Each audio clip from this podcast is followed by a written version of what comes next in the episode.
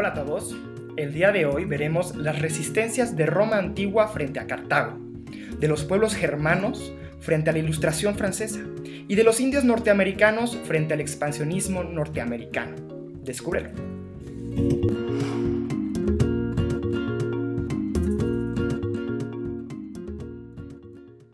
Hola a todos, eh, mi nombre es Fermín Begariz. Bienvenidos a este nuevo episodio del podcast Compas Guiándote por la Historia.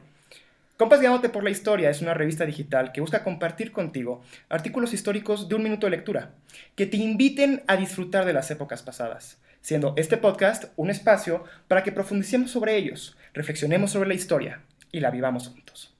Comencemos. Bueno, para todos aquellos que nos ven en YouTube, eh, les recordamos por favor si nos pueden dar like, suscribirse, darle a la campanita. Eso nos ayuda muchísimo para, ya saben, estar conectados con ustedes y que vayan viendo el nuevo contenido que vayamos sacando eh, con las semanas. Ahora sí, sin más preámbulo, Miquel, bienvenido, nuevo escritor de Compas guiándote por la historia. ¿Cómo estás?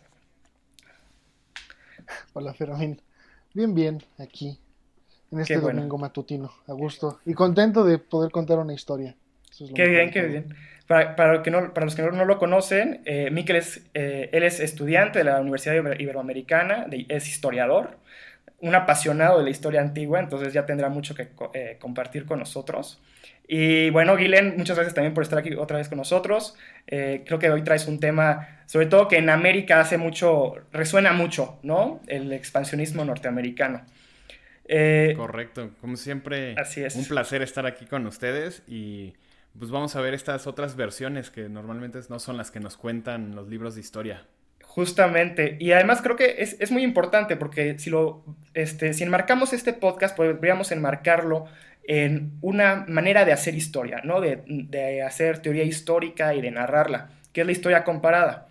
Eh, allá en el siglo XX, historiadores ya eh, como John Eliot o Mark Bloch, ellos trabajaron estas otras perspectivas de procesos históricos que venían, que, bueno, que se iban dando alrededor, de, pues, alrededor del mundo, ¿no? Y que, pueden, que podían ellos como encontrar analogías o similitudes entre, entre estos procesos, aunque fueran en sociedades diferentes. Si me permiten, déjenme leerles aquí una descripción como más detallada de lo que es historia comparada, ¿no? Historia comparada la podríamos definir como un área de la disciplina histórica que trata de dar, o sea, con el propósito de hacer una comparación sistemática de un proceso en dos o más sociedades, ubicados en un tiempo y en un contexto. Entonces, el día de hoy, lo que nos acontece y lo que vamos a hacer es hacer este tipo de comparaciones desde la otra perspectiva, desde la otra este, narrativa que no muchas veces se conoce de la historia que nos platican. Miquel, adelante, todo tuyo. Pues bueno, eh, mi narrativa nos lleva a la Segunda Guerra Púnica. Es, el, enfrentamiento más famoso de este conflicto de grandes escalas en la antigüedad. Es la lucha de Roma contra Cartago por la dominación del Mediterráneo eh, occidental y de quién sería el futuro imperio de este mar tan, este mar tan cargado de historia y de memorias. Y bueno, esto, este conflicto no solo es una guerra, es una historia donde miles de personas eh, gritaron el nombre de sus madres, de sus padres en agonía, y que nuestra única forma de recordarlos, si bien no es por su nombre, es por hacer honor a esta historia y tratar de hacerla más amplia. Y eso es al final lo que la historia busca. Contar aquello que no se ha contado de aquellos que no han tenido voz y que no tienen voz. Y bueno, en este pequeño podcast y en esta pequeña narración mía, espero hacer un poco de honor a estas personas que no podremos conocer. Y bueno, la persona más famosa que vamos a conocer hoy es Aníbal Barca. Eh, que bueno, desde su infancia su padre le inculcó el odio a Roma, le hizo hacer un pacto en el templo de Baal, eh, le cortó sangre de su mano y fue de, juras odiar a Roma y lo juro. Entonces Aníbal siempre tuvo esta mentalidad de odiar a Roma y la odiaba muy en serio. Ahora, ¿por qué odiaba a Roma? Su papá también odiaba a Roma, está por más decir eso. ¿Por qué? Eh, Roma triunfó en la Primera Guerra Púnica. Esta fue por dominar las islas del Mediterráneo, eh, que son Sicilia, Córcega y Cerdeña. Cerdeña perdón. Este, este trío de islas era muy importante. Una, para establecer el control de Roma en, mar, en su mar próximo, y después para lanzarse al mar, porque Roma hasta ese momento nunca se había aventurado al mar, de hecho era, era todo lo contrario a una civilización marítima. De hecho, su triunfo en el mar se dio porque fue similar a la estrategia rusa de, contra los eh, alemanes. Ellos no hicieron muchos barcos eh, de gran calidad. Ellos solo hicieron tantos barcos que los cartagineses no podían compararse con la cantidad de barcos. Fue de, ok, no sabemos ir en barco, no importa, haremos muchos barcos. Hicieron muchos barcos. y ahora, la derrota de Cartago fue cara. Y Roma no fue, no perdonó en nada. Le exigió altos costes eh, a Cartago, le prohibió varias cosas, le prohibió tener una flota, etcétera, etcétera. Entonces ya vemos por qué Aníbal odiaba a Cartago, a Roma, perdón. Y ahora, Aníbal con su padre fue a Hispania. Fue una, era una región inhóspita hasta este momento, había pequeñas colonias griegas, pero Cartago sería la primera eh, civilización mediterránea que se, eh, que se incrustaría en, el, en, la península ibérica. Y bueno, eh, ¿por qué? Es una región extremadamente rica, tanto en vides, en olivo. La cantidad de olivo que, producía, que produce hasta la fecha España es impresionante. Y si bien este producto hoy en día no nos dice mucho, para el mundo antiguo el olivo era, era un símbolo, era un alimento, era una pomada, eran muchísimas cosas. Además de que tenían minas de oro muy importantes. Eh, las médulas, los invito a buscar imágenes de las médulas para que vean cómo es una, cómo era la minería de esta época, donde hicieron unas vetas que, eh, que cambiaron todo el paisaje de la región. De hecho, se ven los caminos en las montañas por donde iban los mineros. Y bueno, volviendo a Roma y haciendo más rápido este relato. Aníbal, el padre de Aníbal muere en una emboscada, pero la, venganza sigue en pie. El plan maquiavélico sigue en, eh, sigue en pie. Y Aníbal, su mentalidad es ir a Roma y darles pelea en Roma. No en Sicilia, no en Córcega, en Italia. Y bueno, entonces se logra esta gran empresa eh, Aníbal ataca una ciudad de aliada de Roma, Sagunto, eh, que estaba más allá del Ebro. Hay una, hay una crítica en esas fuentes, pero por los términos de la narrativa digamos que es el Ebro. Conquista Sagunto, Roma dice, pues si quieren guerra, es su problema. Y Cartago, Aníbal más bien dice, ok, Cartago no estaba segura de esta guerra, pero Aníbal estaba convencido.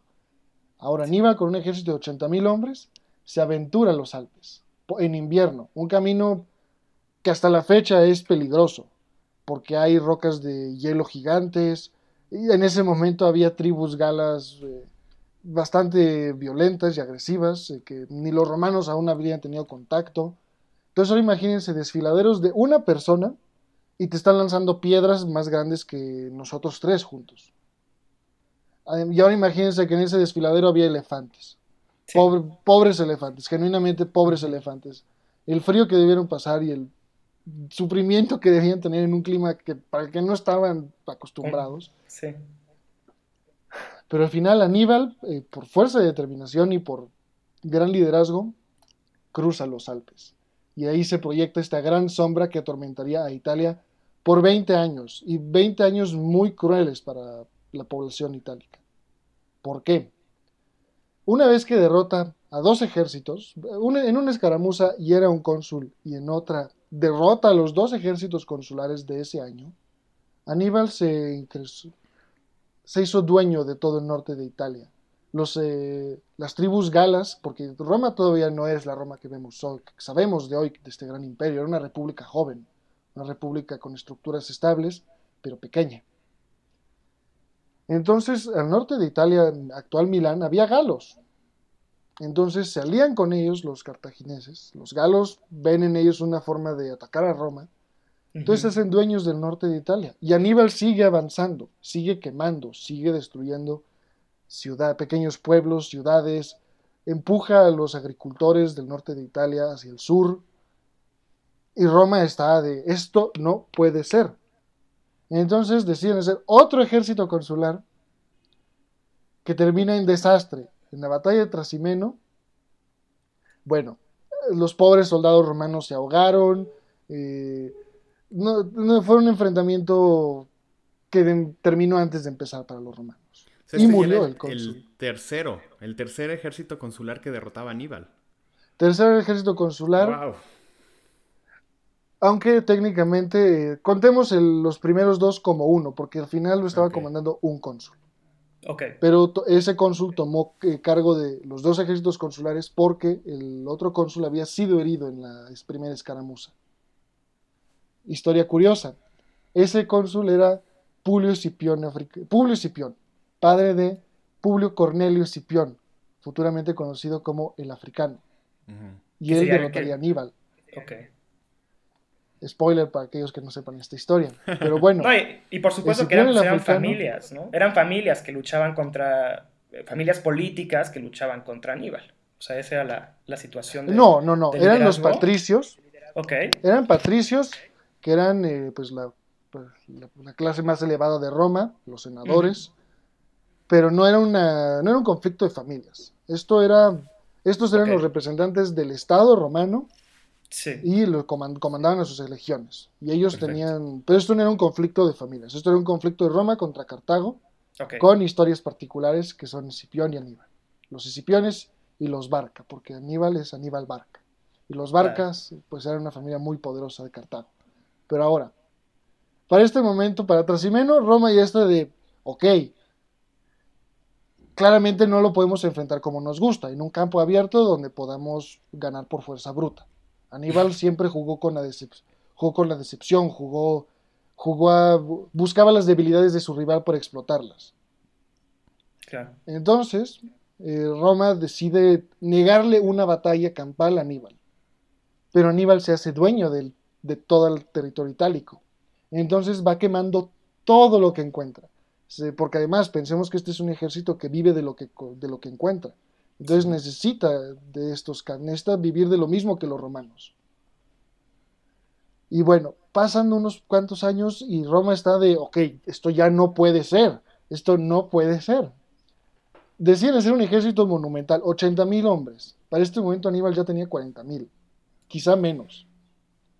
Y aún así, en la gran batalla de Canae, en una planicie, donde no puede haber decepción, no puede haber engaños, no puede haber regates, no puede haber fintas, Aníbal los vence de nuevo y los vence aplastantemente, porque esta vez murieron muchos senadores, muchos hijos de senadores, la siguiente generación de políticos de Roma. Eh, y perdieron aproximadamente 60 mil hombres, tanto por, por muerte o por heridas o por que desaparecieron. Y ahora, solo pensemos esto. Actualmente, matar a una persona con una arma es una acción sencilla, en el amplio sentido. Por favor, no me consideren psicópata. Solo disparar una bala. Disparar una bala es mucho más simple. Ahora pensemos el esfuerzo físico que representa tener una espada y apuñalar a una persona, ya no digamos 10, una persona. Romper la armadura, la costilla, sacar la espada es un esfuerzo físico enorme. Entonces, para ese momento, 60.000 muertes en una, en una sola batalla era nunca visto. Era una carnicería elevada. Eh, hasta la fecha lo es, pero por ese momento era algo más. Además de que hay varias, después de los romanos hicieron varios poemas de los gritos de Canae, porque había muchos moribundos que pues los asesinaron. Fue bastante desagradable, o sea, imaginarse los gritos de personas moribundas gritando por sus madres, sus padres, deseando estar en cualquier otro lugar menos ese. Entonces, para este momento Roma perdió, había perdido unos 200.000 hombres en total. Esto para una sociedad preindustrial es muchísimo. Pero, ¿qué sigue? Rendirse, eh, aceptar los términos de Cartago, que estaba más que dispuesta a darles términos porque Roma podía seguir peleando porque Roma, al igual que Rusia, tenía una gran población de donde sacar soldados.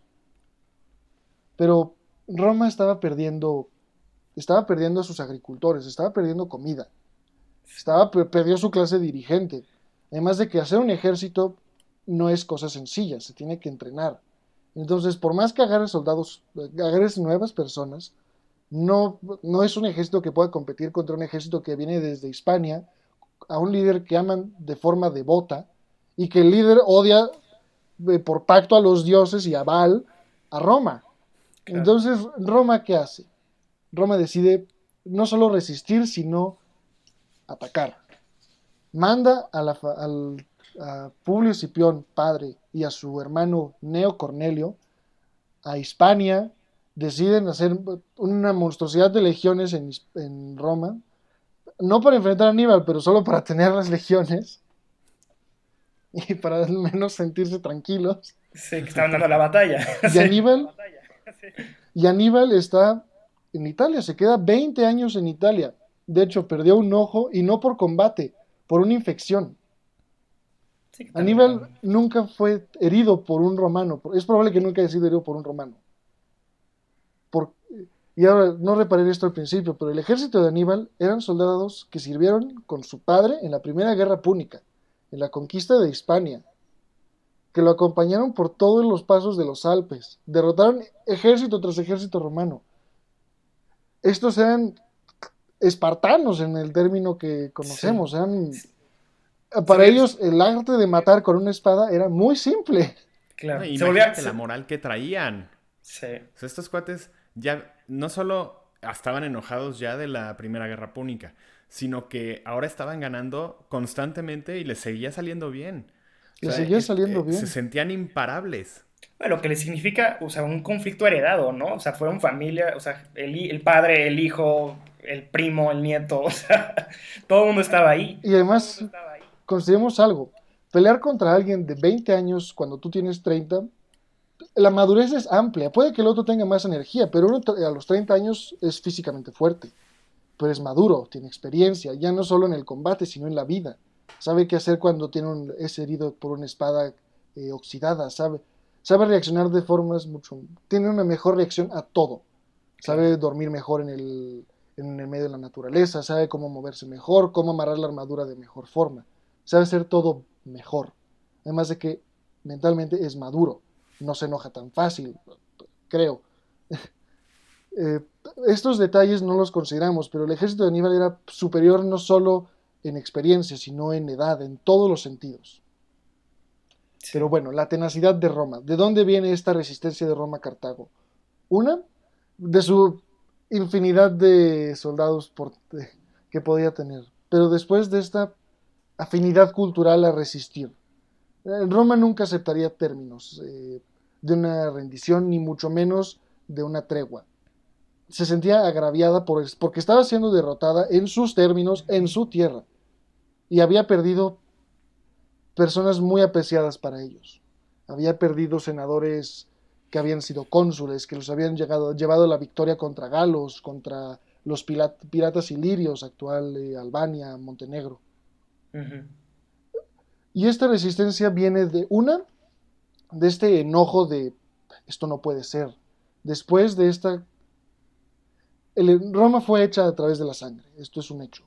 Y no es porque no es que fuera una elección.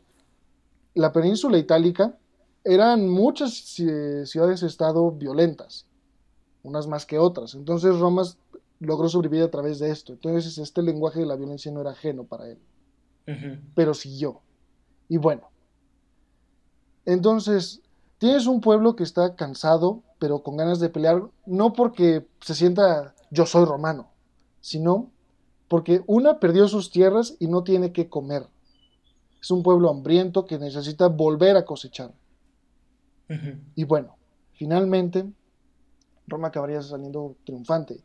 Y vaya si salió triunfante. Se hizo de las provincias de Cartago en Hispania, derrotó a Cartago en África, además de que sería la primera batalla donde se derrotaría a elefantes en campo abierto, porque el hijo de Escipión, Escipión el africano, eh, hizo que sus eh, soldados se compactaran para hacer caminos a los elefantes, y pues un elefante puede estar muy entrenado, pero cuando ve un camino que está vacío y otro que está lleno de lanzas, pues va a ir por el camino vacío. Todos haremos esa elección. y aún así, y ahora, dato curioso, parte del ejército de Escipión eran los veteranos de Canae, de esta gran derrota. El Senado desterró a los soldados de, que huyeron de Canae Los envió a Sicilia y dijo que hasta que no derrotaran a Aníbal, no podrían volver a Roma. Escipión los tomó, y era un ejército ya de unos 30 años, tenían 30, 40 años. Claro. Entonces, solo pensemos en esto. Ya ahora, justo lo que decía Fermín, este es un duelo ya casi familiar. Son las mismas caras que se vuelven a encontrar de nuevo en un campo de batalla, pero con más historia detrás de ellos. De sangre y de derrotas y de victorias. y de mucho dolor. Eh, de, esta, de esta avidez de venganza por parte de Cartago y este dolor y enojo por parte de Roma. Y no es para victimizar a los romanos, los romanos eran despiadados, al menos para nuestros estándares. Claro. Pero solo pensemos, ¿qué haces cuando llega un, un hombre en un elefante, se pasea por toda Italia, le avientas lo que sea y te lo regresa muerto o sin una pierna, sin un brazo? Eh, pierdes familias, pierde. Generaciones completas quedaron traumadas por esto. El coco de los romanos era Aníbal. No, genuinamente, en las historias de Pórtate bien, Aníbal Vendresco. Entonces, no, nadie quiere. tener una figura aquí terrorífica, ¿no? Con la que vivir. Pero bueno, esta tenacidad de Roma de resistir al final le daría muchos resultados. No para bien, porque la, la victoria fue muy cara. Pese a que logró expandirse a África, a Hispania, asegurar eh, su, dominio sobre el Mediterráneo, perdió la base de la sociedad romana republicana, que cada ciudadano era un agricultor. Ahora, sus soldados, y esto progresaría más conforme los años, ahora sus soldados ya no eran ciudadanos que se sentían responsables al Estado, ahora eran gente hambrienta que respondía a cualquiera. No, Entonces, es, sí es, es, muy relevante, o sea, la historia que cuentas, ¿no? O sea, cómo es esta eh, o sea, como el sentirse acorralado y el sentirse, este, de alguna manera, en, eh, a, las puertas de una derrota y de ser, pues yo creo que en esa época, en la antigüedad, podrían ser esclavizados de manera súper fácil, súper sencilla. Muy fácil. Una, Entonces, un de una ciudad podía representar un cambio de vida drástico.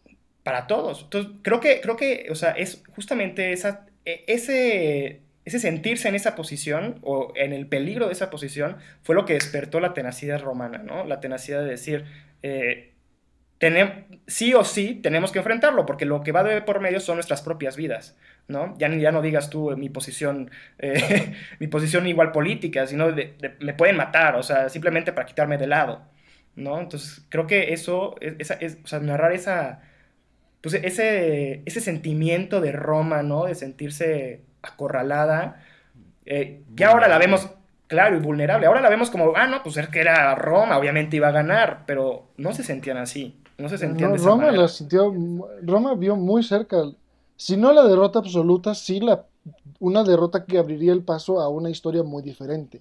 Claro. Pues fíjate, fíjate que traigo yo igual como un, o sea, ya, esto sí ya es más hacia la ilustración, siglo XVIII, ¿no? Pero también es como una historia eh, de personas que, que, veían y sociedades que veían venir un movimiento eh, que les iba a costar mucho, ¿no? Sobre todo, eh, aquí ya sí también en un entorno más político y de élite, ¿no? Pero también es esta otra contrapostura. Digamos que hacia mediados del siglo XVIII, gran parte de la intelectualidad europea, como sabemos, ¿no? y se nos ha contado en la historia, pues afirmó ese deseo de lo que es la ilustración, ¿no? O lo que se dice de la ilustración disipar las tinieblas de la ignorancia, ¿no? Mediante el uso de la razón y el conocimiento. Así era como se jactaba la, ilustración y el movimiento. Ahora, en esos principios, o sea, con estos, o sea, la ilustración se veía o, tenía una brújula en principios que no estaban democratizados en ese momento, pero pues que, que, giraban en torno de la libertad, de la igualdad, de la fraternidad, ¿no? Y esta digamos, lo diferente de esta ideología es que fue cayendo, o sea, digamos, la pujante ideología de ese momento, la ilustración, despertó entre las desigualdades sociales de, vamos a enmarcarlo, ¿no? En Francia, Francia ilustrada del siglo XVIII, y pues sabemos la historia, ¿no? ¿Qué pasó con las ideas ilustradas que, que, bajaron, que bajaron y que impulsaron y hicieron explotar las diferencias sociales de esta Francia que todavía tenía un régimen, este, un tanto, una estructura social un tanto feudal, ¿no? Lo que sucedió fue, pues, la Revolución Francesa. Y después de la Revolución, y en, en, plena Revolución Francesa, estas ideas ilustradas, pues mira, sí dieron, sí, sí hablaban de libertades, sí hablaban de fraternidad, pero también en la, en la política se, se, usaban a su favor y lo que hacían era lo que dio pie a, digamos, al periodo del terror de Robespierre, ¿no? Entonces, también fueron manoseadas esas ideas y fueron, eh, digamos, utilizadas en, favor, en beneficios políticos. Entonces, de entre el horror y el caos revolucionario, también conocemos la historia que pues, después de la Revolución Francesa llegó un periodo de estabilidad que ansiaba ya esa, esa sociedad francesa también cansada de la, de la, destrucción, de las matanzas, porque imagínate escuchar cada, cada semana eh, que en la plaza pública, en Plaza, en Plaza de la Concorde, pues iban a ver este, guillotinazos. O esperar el periódico. O esperar el periódico. No me acuerdo de esto claro, con ver con quién fue el guillotinado del día, ¿no? Entonces, digamos que también, ese también hablamos de un periodo ilustrado, pero también hablamos de un periodo muy sanguinario en ese momento, donde pues, había, había mucha, mucha inestabilidad social y política. Eh, entonces ya, digamos, con el, o sea, digamos, Napoleón sí llegó a estructurar un poco más y a sentar todas esas ideas que este, que venían a prometer este, democracias y, bueno, pues en este caso no tanto democracias, porque sabemos el caso, el, la estructura personal. La autocoronación. La autocoronación, ¿no? Pero en la paradoja de la autocoronación y del imperio napoleónico, pues tenemos un código napoleónico que fue un código civil para las repúblicas y democracias eh, actuales, ¿no? Entonces, tenemos que estos ideales, ilustrados pues ya cobraron forma y, eh, y figura en este código napoleónico logrando establecer igualdad jurídica en los ciudadanos, individualidad de, la, individualidad de la propiedad, libertad de trabajo y libertad de conciencia.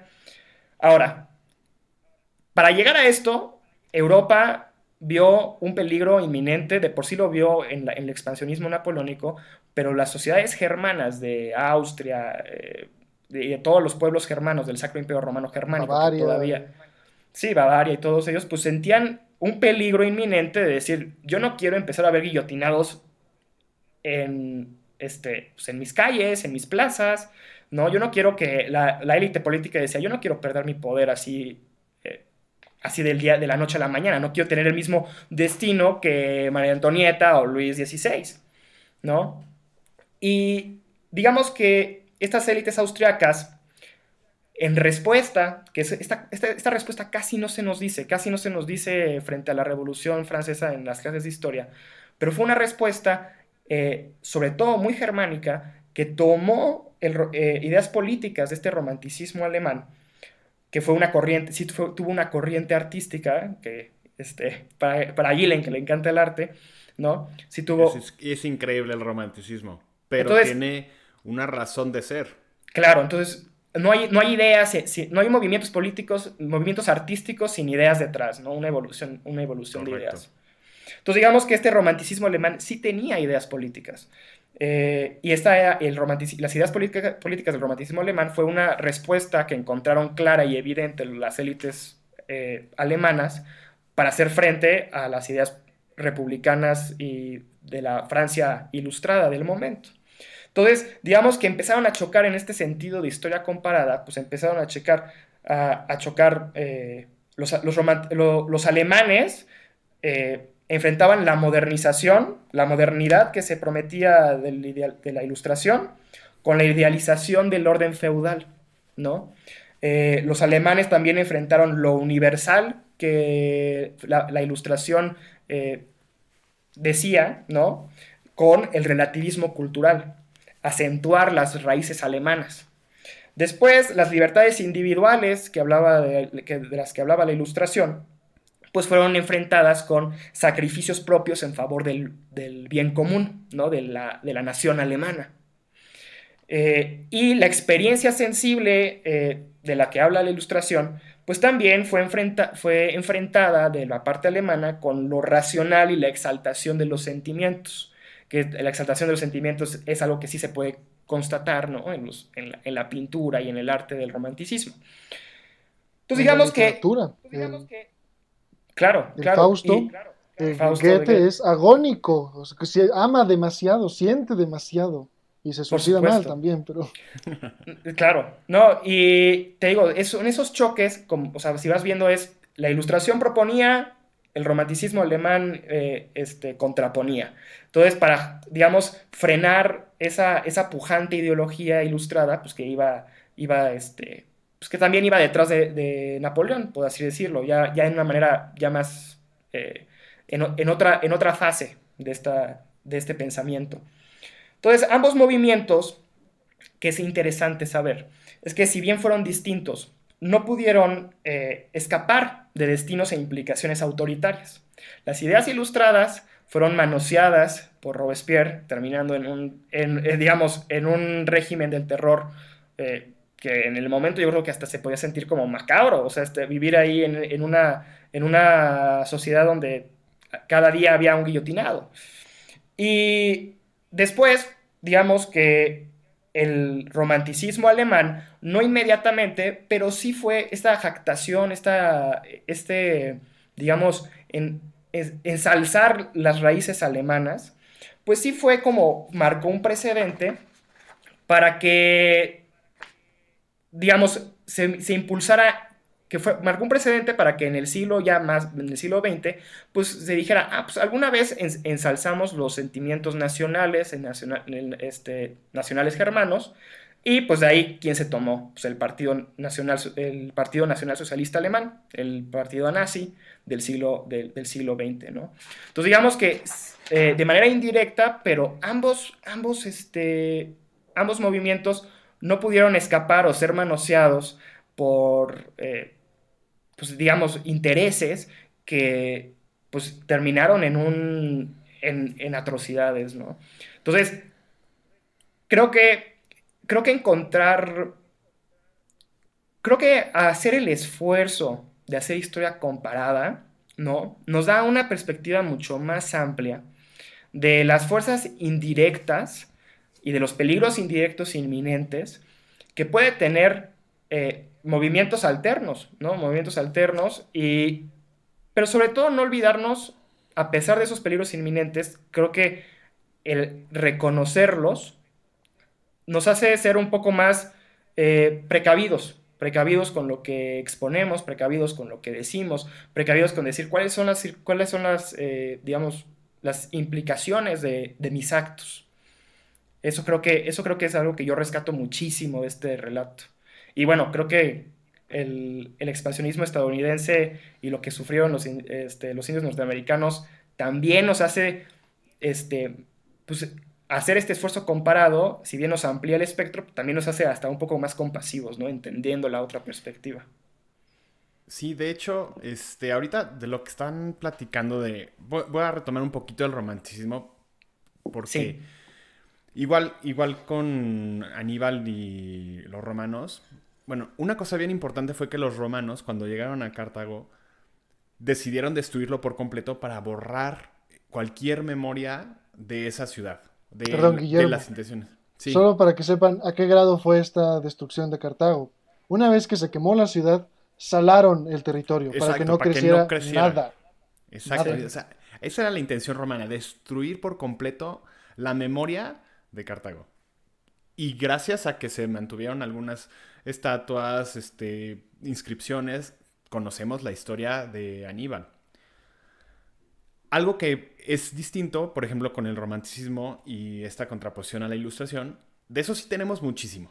Y dejaron un, un, testigo físico todos estos artistas románticos. Vámonos a lo más simple, ¿no? Mencionabas a Goethe, que dejó escritos estos ideales, o tienes a Richard Wagner, que rescató toda esta mitología germana de, del norte de Europa y la convirtió en una ópera que está en el top de las óperas jamás escritas y de la cual después esos mismos ideales bebió el nacionalsocialismo modificándolo a su conveniencia. Pero digamos que como quiera, el romanticismo es tangible. Ahí está, vas a un museo y ahí está el romanticismo. Pero hay pueblos a los que se les negó esto. Y muchas de ellas, de muchas veces, fue porque los mismos pueblos tenían otra, otras aspiraciones y otras formas de ver la vida. Y este es el caso de los indios norteamericanos, de los cuales, como tal, no existe un arte lo suficientemente sólido como para poder recordarlos. Nosotros vamos, vemos a los griegos y inmediatamente ves el Partenón, ves las esculturas, y claro, ahí estuvieron. Y los indios norteamericanos, algunos sí tienen tejidos o algunos dibujos, pero no es un arte lo suficientemente fuerte. Y esto es peligroso para una, para una civilización. Entonces, les voy a platicar justamente este pasado repleto de vida, valentía y lágrimas. Vamos a hacer un pequeño zoom dentro de todos los pueblos amerindios a los Lakota, que son un grupo étnico de los indios de Norteamérica que vivían en las márgenes del río Missouri, que esto es al norte de las planicies centrales de Estados Unidos. Y hoy vamos a hacer otro zoom a una persona en particular llamada Genupa Wanika o Joseph No Two Horns. Él es de esos pocos artistas de los cuales todavía sabemos y que dejaron algo atrás de ellos y por los cuales podemos reconocer este pasado Lakota. Él realizó grabados y sobre todo armas decoradas, que nos habla mucho de lo que ellos apreciaban como nación. Y pictogramas sobre tela y papel, ejemplos muy finos del arte de las planicies amerindias, de los pocos que hay. Tenemos muy pocos datos de la vida de No Two Horns, pero sabemos que no solo era un artista, sino que también era un importante guerrero. A los 14 años combatió contra los Assiniboine y adquirió fama por su habilidad para asaltar campamentos enemigos y para robar caballos. Una vez más, nos habla de lo que era importante para esos, e, esas personas. Ser artista guerrero, robar caballos, atacar campamentos. Era otra, otra forma de vida, una vida diferente. Diferente a la que eventualmente llegaría una civilización occidental a, determinar como la vida estándar. Y eso sucedió en 1875. El gobierno estadounidense ordenó a los Lakotas restablecerse en la reserva Sioux del territorio de Dakota. O sea, tal cual les dijo, sálganse de sus tierras, los vamos a meter en esta tierra que les estamos dedicando, que no va a ser la que la suya ni la de sus antepasados, y yo voy a quedarme con lo que era suyo. Así de fuerte era esto.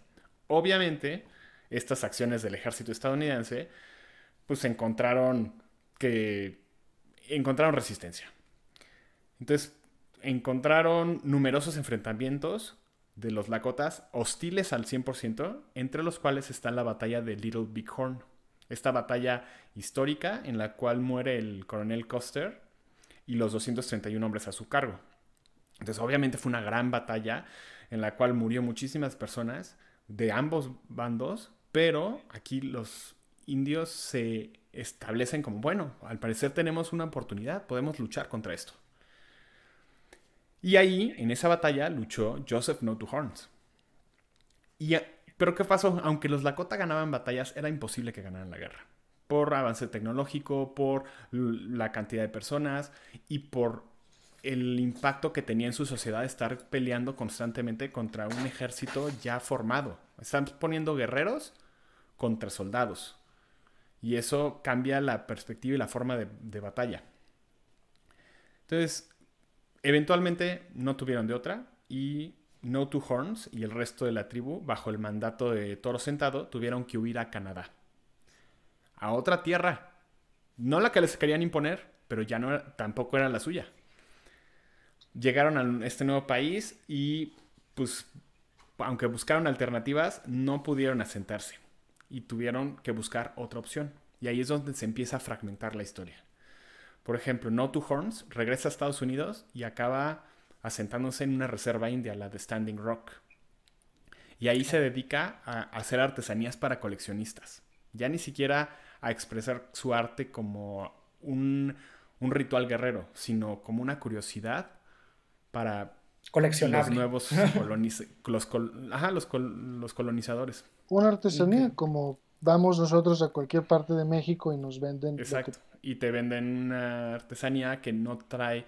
A lo mejor puede tener mucha calidad, pero no tiene ese sentimiento con el cual. Imagínate a No Two Horns cuando iba a, una batalla y él hacía su propio escudo y lo decoraba con los símbolos que lo iban a proteger en la batalla. Adquiere otro Eso, Ese sentimiento no lo, vas a ver en una artesanía que lo está haciendo para tener dinero. Entonces, este es el, destino al que se resigna No Two Horns. Termina recluido ahí. El jefe, toro sentado, termina sobajándose y uniéndose al show itinerante de Buffalo Bill para sobrevivir. Hacer una curiosidad. El resto de la tribu y todas estas personas que vivieron este cambio tuvieron que dejar sus costumbres y abandonar todas sus tradiciones para subsistir. Los Lakota, como muchos pueblos amerindios, tuvieron que recluirse en estas reservas en donde las enfermedades y el alcohol desmembraron las civilizaciones que habían existido desde tiempos inmemoriales. Entonces esta historia no está ahí porque no está escrita, no está pintada, no está compuesta, no hay nada más que la memoria que nosotros tenemos que seguir repitiendo para que no se olviden todas estas personas que simplemente les arrebataron su forma de vida. Sí, Eso, es lo, eso creo que es lo importante de reconocer esa vulnerabilidad de la que hablábamos al principio. Y hacernos responsables de, de no olvidar que existen otras formas de vida, este, otra visión, y es algo que tenemos que aprender a respetar y también eh, me atrevo a decir a saber de nuestros límites. Nosotros hemos vivido de una forma muy particular, pero como es imposible que nosotros entendamos cómo ellos vivieron, no nos tenemos que sentir mal por eso, nos tenemos que sentir mal por lo que les pasó para que llegaran a esta forma de vida. Pero justo lo que dices de nosotros perpetuar esta memoria de una buena forma, no, no ser una memoria obsesionada, solo de persistir en la memoria y de darles un espacio en la historia, porque la memoria nos lleva a la historia. Correcto. Eso, eso que dices es clave. O sea, el recordar, o sea, las sociedades y las civilizaciones se van construyendo en la medida de que no olvidan su pasado. O sea, si no olvidan, o sea, sí, pero más bien, digo no olvidar, sino resignificar su pasado, ¿no? A la hora de que le dan un sentido, a la hora de que le dan un valor.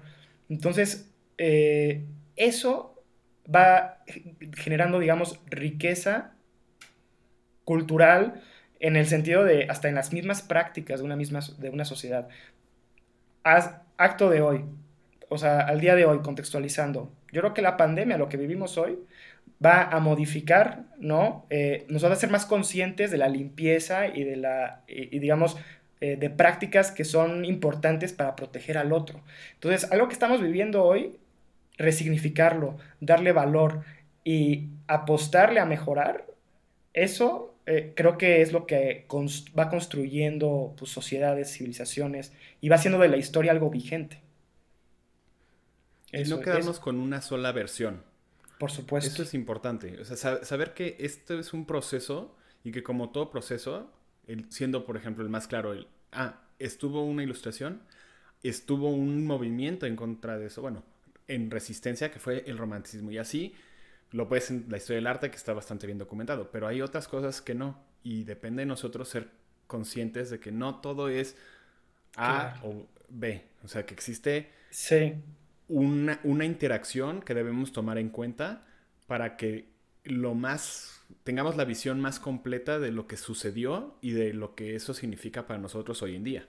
Y sabes que, Yo creo que hacer ese esfuerzo comparativo de las historias que nos llegan nos vuelve más compasivos. Nos vuelve más compasivos con nosotros, nos vuelve, nos hace entender este, que ellos también tienen un pasado, que tienen una historia y que ellos, pues digo, han ido adquiriendo de ella y construyendo a partir de ella, pero que tiene un valor y es algo que debemos de reconocer. E, ese sentido de hacer comparación yo creo que ser una actividad también, incluso diaria, ¿no? Nada más no, no, igual de estudiar macro, macroprocesos históricos, sino aterrizarlo al día. ¿Qué, qué, historia, ¿Qué historia tiene alguien este, que conozco y me hace tal vez más comprensivo con él y reconocer este, lo que ha sufrido, lo que ha vivido y cómo ha salido adelante? Eso yo creo que le da muchísimo valor. Eh, dos cosas. Una, eh, tomando de la ilustración, el conocimiento es clasificar y clasificar es excluir e incluir. en la, enciclopedia de la ilustración justamente se cambió la concepción del mundo al poner la religión como parte de la filosofía. No me acuerdo bien de este detalle, pero se cambió de que la religión estuviera en tal escala a otra escala. Y esto es justamente lo que decía, bueno, refuerza lo que dice Guillermo, de que no hay una forma de hacer historia ni de que solo hay dos versiones. todo depende de la perspectiva en que lo cuentas y cómo lo clasificas. Por ejemplo, el gobierno americano y a la historia americana de, como nación no le conviene esta narrativa de, pueblos indios ajenos a Estados Unidos, porque no, no va con esta narrativa. Pero es una historia y debe ser contada como lo está haciendo Guillermo. Por supuesto. No, pues eh, muchas gracias, eh, Guilen, Miquel, muchas gracias por este espacio.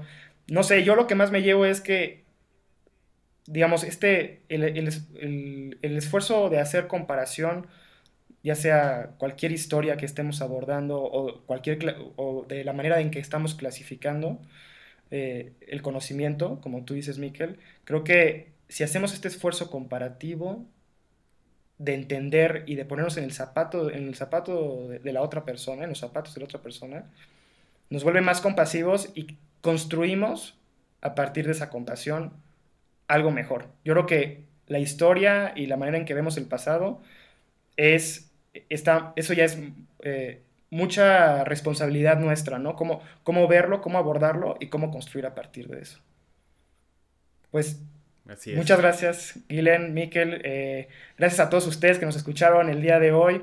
Eh, los invitamos a seguir este, escuchando el podcast cada lunes por la noche, a leer eh, Compas Guiándote por la Historia, artículos de un minuto de lectura cada martes y jueves. Y síganos en redes sociales, nos pueden escribir por WhatsApp y ahí les llegará cada viernes el contenido de la semana. Muchísimas gracias, Miquel, Guilen, gracias a todos. Lean un minuto, descubran milenios. Gracias.